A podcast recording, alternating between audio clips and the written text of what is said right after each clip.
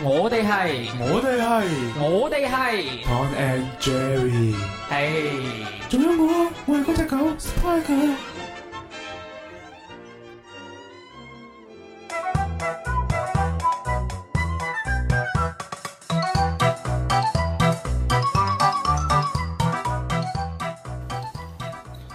Hello，大家好， Hello，大家好啊，歡迎大家收聽我哋嘅齋 Talk FM。我係你嘅節目主持人 Jerry。係啦，我係阿 Tom。係啦，我哋又喺埋一齊錄節目啦。啊，Jerry，啊我發覺我哋依家咧，即係喺埋一齊，好似變得越嚟越困難啊！點算啊？冇錯，就好似牛女同追女咁。頂呢個係上上一期節目嘅台詞嚟㗎。係 OK，喎，咁樣咧，今期節目我哋嘅節目主題又係乜嘢咧？就係呢個反人類嘅設計。反人類嘅設計。係咁啊，樣，誒，我想問下先，咁係你係點解會有呢一期嘅衝動想去錄呢一期嗰個主題？就係因為我每次發現呢啲反人類嘅設計之後咧，嗯我就好想揾出究竟係邊條友設計嘅，然之後喺度鬧佢一鑊。可以，咁係啊樣啦咧，我哋特登為咗錄呢一期節目咧，特登列舉咗大概係五到六個嘅反人類嘅設計係嘅名，一陣咧大家可以投票一下，睇下你哋最中意邊一個反人類嘅設 計，可以可以，而且呢啲反人類設計咧係真係。非常之反人類。啊即係唔係？我覺得唔係非一般嘅反人類，係直情即係設計出呢、個設計出呢啲設計嘅人咧，根本就係、係人類嘅公敵啊！可以，哦，好似有啲誇張啊。冇錯。 OK，咁啊，先同大家介紹下第一個反人類嘅設計係咩先啦。其實我覺得第呢個反人類嘅設計咧，應該係好多人都深有體會。係啊，特別係啲情侶冇錯，係啦，但因為夜媽媽嗰陣時，睇唔到路嘅時候，你知道，就咦，會好容易好容易，跌落嗰個窿度。冇錯，係啊好，容易插錯窿，係啦，擦錯 擦錯真係好就就好容易，即係好好容易出人命。好容易擦發生啲好嚴重嘅事㗎。例如一出人命入誒會入醫院啦，啊！係啊，入入會入醫院啦，同埋又會就會好痛撲啦。街啦，係啊又會叫啦，係啦，就係咩咧？呢個嘢呢個咧就係公園嘅嗰啲草坪上面嘅石級，係啦，咁係啊可可能聽即係觀眾聽呢度，妖都唔係咁嘅，咪係啊咯係啦，超。係你你哋思想唔好咁污係啦先，我哋會，我哋雖然我哋好理解你哋喺呢個情況之下，你哋可能喺身邊講咗個粗口去屌柒我哋，係啊，咁樣我哋呢個誒想講翻我呢個電台係一個合家歡嘅電台嚟嘅，係啦，非常之綠色嘅。我哋唔好扯咁遠啦，好嘛？ O K， 係啊，咁啊講下呢啲石級啦，即係誒唔知係 Jerry 你有冇誒、呃、發覺，即係特別係細個嘅時候啦嗯，行呢啲石級嘅時候，嗯即係你行一步就好似覺得咦行得太慢啦，嗯你行兩步咧又好似好撲街咁，嗯淨係真係，唉呢、個嘢 Jerry 你嚟講， ，O K，即係誒叫做以步兩炮，兩步扯蛋。係啦，就係嗰啲石級同石級之間嘅距離咧，佢哋嘅設計得非常之唔人性化嘅。係啦就係咧，例如即係我讀大學嗰陣時咧，我哋大學係稱為山中大學啊嘛，係係中中山大學哦，南南方學院。啊係咪？係啦係，因為南方因為係南方學院嘅關係啦，所以我哋嗰邊咧係非常之少男仔，唔哦，知點？解？係點解？因為係南方啊 嘛。哦，係嘅係嘅，可可可以唔好冷場啦。 OK， OK，咁啊，咁啊，我我細個嘅時候啦，嗯即係我特別行呢啲石級嘅時候咧，嗯即係會故意誒，即係唔好話細個，其實大個都會，即係故意行喺石級中 間，唔係故意行大步啲，因為嗰陣時覺得即係行大步啲咧，就扯覺得蛋嗰種感覺好舒服。係啦，覺得好似好 high 咁，會唔會好似有啲變態？ 冇錯，咁啊，記住呢個係家風嘅劇場係。啊 係嘅係嘅，咁啊啊，唔知啊 Jeremy 你有冇即係呢啲咁嘅經歷咧？其實咧喺我哋學校入邊咧，嗰啲石級咧，佢會中間嘅設計咧係好奇怪啊！佢、就係會設計到兩個石級之之間咧，佢拼得非常之埋㗎，哦，所以咧一般人咧，一般人咧都會想行嗰啲石級嘅時候咧，你唔會話想踩喺中間㗎嘛，啊你會特登想踩喺個石級上面㗎嘛。係啊係啊但係咧，你佢咁樣設計嘅時候，你發現你你咁樣行咧，會行得好痛苦，即係係啊好細步，好細步，好細步咁係行啊。但係咧，如果你按照自己嘅嗰啲步伐去行咧，你就會踩到中間嗰條草坪。哦如。果你跟住石級咁樣行咧， OK 咁你就會扯蛋啦。哦，OK，唔嗯係呢啲，我覺得就算你行唔到兩步，即係兩步覺得扯蛋，我覺得都誒、誒冇咩問題，我帶俾你行埋嗰條縫嗰度啦嘛。嗯，但係有啲嘢最撲街係咩咧？係咩？佢嗰條縫你設計個位置係啱啱好嘅，嗯即係你只腳踩落去，就會卡死咗。佢又唔會幫你揾到個支撐點，但係又唔可以將成隻腳攝落個縫嗰度，嗯即係就啱啱好唔夠位，嗯然之後啱啱好俾你個腳尖同埋個腳踭啱好掂到少少個石 級，勁喎！就係呢啲咁嘅設計就最撲街，因為我真係即係呢個親身嘅經歷，就喺誒、呃某某市某某公園嗰度啦，可以係因為當時就無聊啦，嗯，就就試下去行石級。係啦，即係就可以去去行下公園散下步，即係順便就睇下嗰啲。情侶誒呢個就誒呢個就唔使講出嚟啦。哎，OK，咁誒當時我就發現呢個設計係非常之撲街嘅，之前喺撲街度即係點樣即係扯個保安過嚟，邊條分村設計㗎？咁睇嚟嘅話咧，你行得咁多呢啲 咁嘅路咧，你個腳趾公應該好大力，係 啊，因為你支支撐住成隻腳板嘅重量。咁啊為咗即係誒為咗我哋腳唔好受傷啦，所以我決定都係乸型咁行係比較穩陣啲嘅。可以啊 OK， ，OK。嗯其實咧，你剛剛講起咗公園呢個石級嘅問題咧，其實我都好想加多一個公園嘅反人類設計咧，嗯就係咧喺公園嗰啲凳上邊咧，就會有一盞公園嘅街燈。 哦，點解咧？因為係嗰啲情侶嘅時候，嗰盞燈就偏偏會着住射住佢哋，哦哦，所以咧就係比較反人類嘅設計。唔係佢有冇設計到即係唔係情侶佢就唔着 咧？即係呢啊個即係啊情侶一坐低嚟佢就着 燈，唔係情侶坐嚟佢就 唔着。呢個要我哋到時親身去試下。我哋就做呢個反人類嘅設計者。可以。OK，咁咧，咁以上咧就係我哋第一個反人類嘅設計，呢個咧我哋就俾佢個名啦，就叫做咩名？誒、呢、個就係叫做誒撲街樓梯，啊樓梯，唔係撲街石級啊，冇錯，就係公園入邊嘅撲街石級。係啊 OK，咁咧就第咗到咗我哋第二個點啦。咁第二個點係咩咧？ ，action。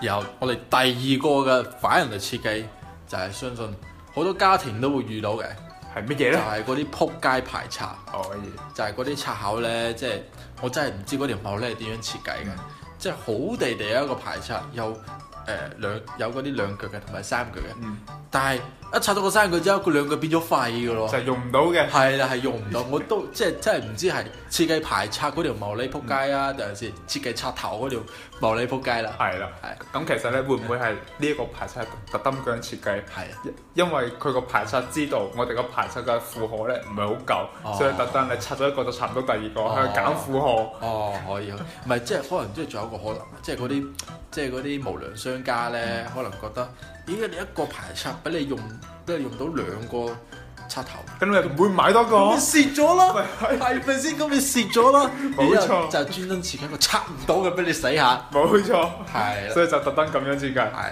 即係可能呢個就唔係一個反人類嘅設計，嗯呢個係一啲無良商家嘅設係啦，計。係啦。咁啊，所以所以依家好多人都係點咧？嗯，直接唔拆嗰嚿，唔唔直接拆落個排插度，係差喺邊度咧？係個啊合家歡嘅節目。 哦 Ờ,，OK， OK 啊 OK OK，咁有所以依家好多人好多特別誒、呃即係買咗新裝修買咗牌呃誒嗰啲嗰啲誒插座嘅人咧，都會直接買一個排插翻嚟插，可即係直以，接分多個出嚟，可以。然之後就覺得咁樣比較穩陣啲咯。誒，咁樣嘅話，咁新裝修嗰啲咧，點解唔直接將個排插箱喺嗰個插口嗰度？係 喎，唉，誒真係。即係你，即係除咗反人類之外，你係一個反反人類嘅設計，可以，多謝你嘅讚賞。係專係反嗰啲反人類設計嘅設計者。可以，其實我夢想都係成為一個設計師。可以，可以。Ờ, OK，咁樣咧，咁呢一個咧就係我哋第二點嘅反人類設哦計，個名就叫做叫做反人類嘅排插。唔好講牽強，好唔好 ？OK，咁啊、呃除咗呢個反人類即係呢個排插之外咧，嗯即係好多個朋友都會用排插插電腦噶嘛。冇錯。係啊，插電腦啊嘛。嗯即係講起電腦咧，即係即係要引起我哋，即係可以講翻我哋誒、呃、嚴重我哋第三個反人類設計。 OK，我哋第三個反人類嘅設計 action。OK，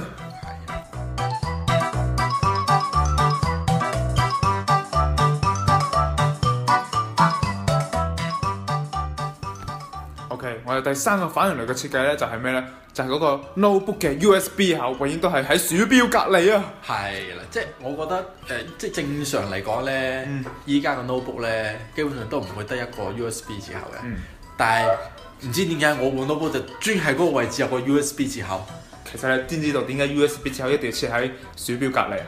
方便插鼠標咯唔。係因為 USB，哦，佢係專門鄙視我哋呢啲人。啊！哇，得得地喎呢個，唔係啊 OK 即係你都算好㗎啦。啊你嗰個鼠標隔離嗰個位有只係個 USB 接嗯口，撲街嗰部電腦係個電源線啊！真係鼠標隔離嗰個光係電源線之係後，啊，就係呢呢下先撲街啫嘛，即就係話我聽你個電腦係咩牌子？誒叉叉叉叉牌子，原來係呢個牌係子啦，啊！就係呢個牌子， 所以即係聽眾千祈唔好買呢個牌子嘅。冇錯，如果你想知道我哋呢個牌子係咩咧，就歡迎你哋訂閱我哋嘅微信公眾帳號。係啦，我哋微信官嘅帳號就係小寫嘅齋台 FN 係啦字。母啦係。啦，咁喺我哋嘅今生咧就會提及到阿湯呢個電腦係咩牌子，我哋從此唱衰佢，我啲衰咧可以係咁啊！所以我點解我呢部電腦咁撲街咧？即係就係即係你誒、你個 USB 接口啊，你大不了唔用佢啦嘛。嗯但我電源線冇都唔用喎、大佬，唔係啦係啊用啦，就冇電咯喎。咁你個電腦咧咁係咪都將佢將嗰個鼠標個控制面板設計得好容易壞，即係哦壞咗一定要用嗰、個用個鼠標， 有有咁嘅可能，即係我依家用嗰個電話都好似神神地咯。可以。OK，咁咧除咗我哋嗰個 USB 接口太過靠近我哋鼠標操作嗰個位置之外咧，咁仲有一個好撲街嘅設計。係嘛？你就會發，你會發現咧嗰、個 delete 鍵，即係有部分電腦嘅 delete 鍵同埋個電源鍵，啊！佢哋係相靈啊！哎呀，我部電腦又好似中咗喎、呢啲又叫做 delete next to power。可以。咁所以咧，即係導致好多誒、呃特別寫文案嘅朋友啊，嗯即係哇，一晚通宵整咗個計劃書出真嚟寫。好啊！你啊，咦寫多咗個逗號喎，想我刪咗佢佢。先。咁哎呀，撲街啦！跟住將部電腦刪咗啦。係啦，係啦，咁啊，所有文案都冇埋啦，就係呢啲呢啲咁嘅設計咧，其實都係非常非常之撲 街嘅。反人類啊！咁所以咧，其實咧，我建議大家就，如果你真係真係寫文或者係編程啊、作圖啊嗰啲咁嘅用戶嘅話咧，嗯我建議你係一買翻個電腦翻嚟，即刻將個電源鍵整爛 佢，可以，咁點關機咧？用晒啲電池就可以關機噶啦。可 以。OK，唔係咁啊唔係唔係，其實咧關機咧，你可以通過 Window 下面個開始嚟關噶嘛。但點開咧？冇錯，點樣開機咧？係咪好想知道咧？係咁就要關注我哋嘅齋托微信公眾帳號。哦哇！你覺得講我好大壓力嘅 喎，即係我要，唉，即係大家都知道個個觀眾係我運營啊。即係問題係點樣寫咧？點樣同觀眾講咧？咁啊，呢個真係要關注我哋 正台 FM 啦。冇錯啊 OK， ，OK，咁樣咧，呢個就係我哋第三個反嚟反嚟嘅設計咧，就係你你嘅 notebook 太過垃圾啦。係啦。咁我哋去下一個反人類嘅設計。 Action！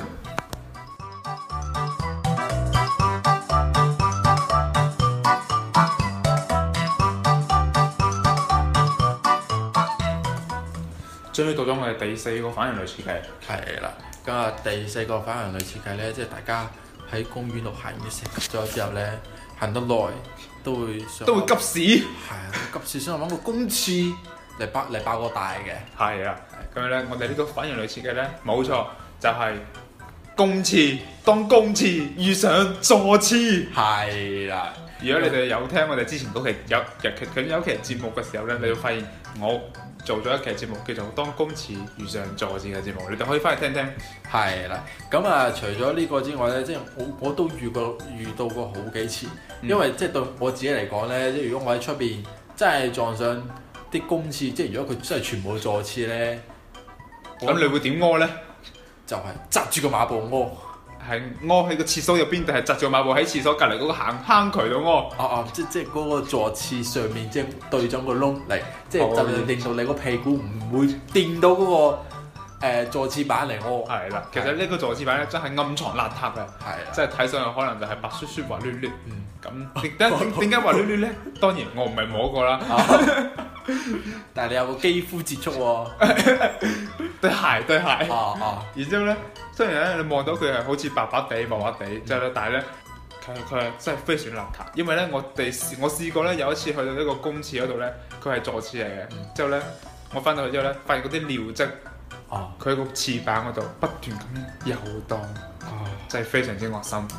哦，咁啊，我覺得即係誒、呃即係遇到公廁咧，如果係我覺得商場嗰啲即係仲好啲，但係如果你好似遇到公園嗰啲咧，可以，嗰啲啊真係仲要係坐廁。係啊，即係公園嗰啲座廁，你都知啦，即係公園可能會誒管、理得好似冇商場咁好啊，即係唔會咁多人去清潔啦。咁啊、又人個人又比較複雜啦，嗯即係嗰啲露宿者啊，係啊，即係有喺入邊，有啲甚至喺入邊過夜啊。嗯我試過見過一次喺公園嘅公廁入邊咧，見到一個露宿者入邊沖涼，可以，即係即係用嗰啲廁所水，唔係沖涼哦唔係唔係水喉水，水喉水。O 水。 K O K，即係用水喉水嚟沖涼。嗯，咁啊，所以我覺得咧，公廁坐廁，即係遇到坐廁嘅時候咧，嗯就一定要誒、呃、盡量避免佢，因為我真係覺得你一個公園咁多人，嗯幾即係一日嘅人一日嘅人流量，個公廁分分鐘有過百人去坐喎。冇然錯，之後你再去個公廁嘅時候，又坐落去。你會睇到有過百人坐嗰個公廁，你係咩感覺？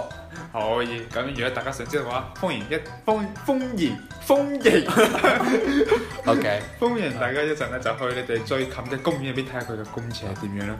OK，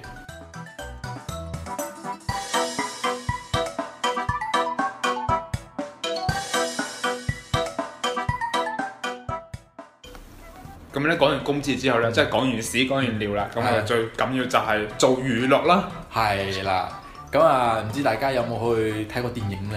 咁識識小電小電電影都都可以，都冇問題嘅。 ，OK， OK，咁咁樣我咧哋咁我哋平時去電影院睇電影啦，即係大家都知道，誒、即係個扶手係真係設計得非常之撲街嘅。係共用嘅，係啦，即係你唔知，即係我試過好似坐電影啦，嗯然之後我都唔知，咦究竟左邊嗰個係我定右邊嗰個係我唔咧？係但係你會發現咧，其實咧，無論左邊個係你定係右邊個係你咧，你都要你係有兩隻手㗎，係啊，所以你冇冇可能你就係咁扶一邊，係咁啊。嗰邊嗰個又咁扶咩？你要兩隻手都搭喺上面㗎嘛。啊，咁如果隔離個女仔咁就我肯定會將個扶手調高佢。可以，喂呢個得得地咯， OK 係啊，咁啊睇下睇下 j u 係非常之有經驗啦誒唔係唔係唔係，OK。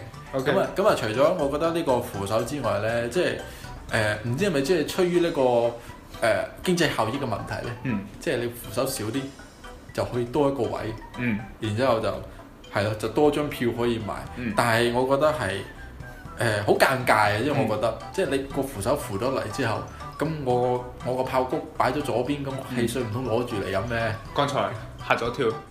我我個手扶咗左邊之後，我個炮友擺咗去右 邊，咁樣原來係炮谷，係啊即係啦大家千祈唔好聽錯，係炮谷啊，千絕對唔係炮友。係啦，我哋有合家歡嘅節目，絕對係合家 歡嘅。 OK，咁啊，係啊，Jerry，你對呢個係點睇啊其咧？實咧，我對呢個嘅睇法咧就係咧，我諗大家咧都會遇到一種情況，即係咧你哋去睇電影嘅時候咧，當你將你兩隻手放喺嗰個扶手嗰度，嗯呢個係好舒服嘅坐姿嚟啊嘛，但係咧你發現咧隔離嗰個人又放喺嗰度。係咁你就兩兩兩隻手個手踭就會輕輕咁樣掂到，啊即係如果話對面嗰、個隔離嗰個係女仔，咁掂掂多下冇問題。哦但係咧，我試過有一次非常之核突，啊就係咧，咁我隔離嗰個係一條肥仔，而且個手磨咗好多。呢、啊個時候咧，我感覺到佢嘅手上面嘅手磨同我嘅手磨喺度摩擦，係啊嗰啲毛已經開始喘喘過嚟嘅，你。係已經慢慢咁穿插喺我嘅毛嗰度係有冇篤入你啲毛孔度啊？係冇 嘅，係冇㗎啊！咁啊，即係即係除即係除咗話坐隔離係一個女仔，即係頭先話冇問題啊嗯，咪即即個女仔有冇問題咧？嚇、唔係即係你頭先話咧，即係如果隔離個係啊坐即係坐到個女仔咧嗯，即係隻手掂埋一齊冇問題咧嗯，咁係你冇問題啊，定係個女仔冇問題 咧？我覺得如果以我去掂嘅話，我覺得大家都冇乜問題。哦，即係即係咁樣一掂，即係好多信息嘅交流咯。係啊，好多信息嘅交流。直情係講埋睇完電影去邊度食飯嘅冇咯。錯，包括包括埋一陣嘅 DNA 交流，哦，OK 我哋呢個合家歡嘅劇場。 OK。咁啊，除咗電影之外啦，即係呢個，我覺得係都係算一個誒、呃即係電影院呢個扶手啊，我覺得都係相當於反人類，因為你一下即係講得唔好咧，俾啲暴躁咧，好容易開片㗎嘛。例如你有冇見識過開片啊嘅？誒、我係見到有人差啲開片嘅，嗯因為當時佢誒係兩條友都係一個人去睇電影嘅，唔知係咪大家都失戀 啦？係係咁嗰兩條友，即係好明顯，覺得佢哋入嚟嘅時候係大家都係獨自一個人，嗯但係嗰兩個位係誒、誒佢哋嘅外邊，即係兩兩個人坐埋一齊，嗯一個人嘅右手邊同埋另一個人嘅左手邊都係有人咧，嗯而家都係放住嘢嘅。嗯然之後嗰兩條友咧就咁啱先都係一人攞住個炮谷，一人攞住個汽水，嗯咁啊變咗係有四樣要擺嘅嘢，但係點解得一個窿？冇錯，係啦，咁啊呢個時候就佢哋兩個喺度即係誒爭位咯，即係唔知係唔知係咪真係因為失戀定係咩啦？ 就特別燥。係啊，特別暴躁，然之後就係真係搞到係係嚴重到嗰場電影差啲要停播嚟協調佢哋兩個人。誒、當時你係咪喺現場？當時我坐喺佢哋後面嘅。哦係啊，即係幾驚佢哋，即係唔知咪發爛仔喺度淋汽水啦，咁啊唔傷無辜啊，可以係啊， ，OK。其實咧，我覺得誒、除咗電影院入邊嘅嗰個凳嗰個扶手之外咧，其實電影院入邊咧，仲有一個嘢係好翻人類嘅，係啊，就係、嗰個三 D 眼鏡。哦，即係如果你冇戴眼鏡唔知啊，但係我戴眼鏡嘅話咧，你發現眼鏡出面再套一對眼鏡，哦其實非常唔舒服㗎。哦，咦，依家咪有嗰啲即係嗰啲鏡鏡片咧，係啊係啊係啊但係嗰啲都好似話記下個鏡片跌跌出嚟喎，會跌出嚟，即係係嘛？會比之前會好，但係咧哦都會冇咁方便啦。哦，OK， OK，咁我哋今期嘅反人類嘅設計就差唔多到呢度啦。係啦，咁如果各位聽眾有啲咩更加爆嘅反人類設計咧，就歡迎上我哋嘅齋拖 FM 公眾號留言，冇錯，係啦，咁我哋今期嘅節目就到呢度啦，咁就大家拜。拜拜。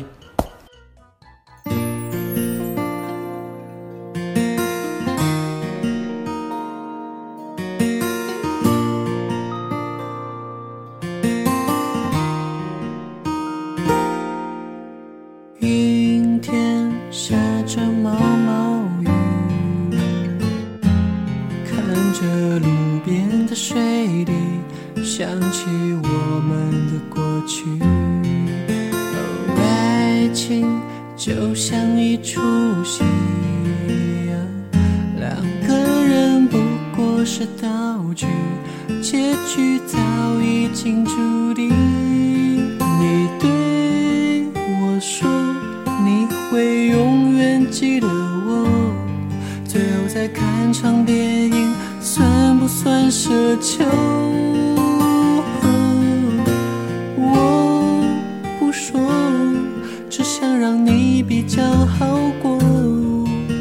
其实还有想你的时候。爱情的电影一人出去就不行，我的泪落在你的手心，瞬间结成一块冰。爱情的电影散不散都没了关系，一人安静，一人哭泣，散场电影。哒哒哒。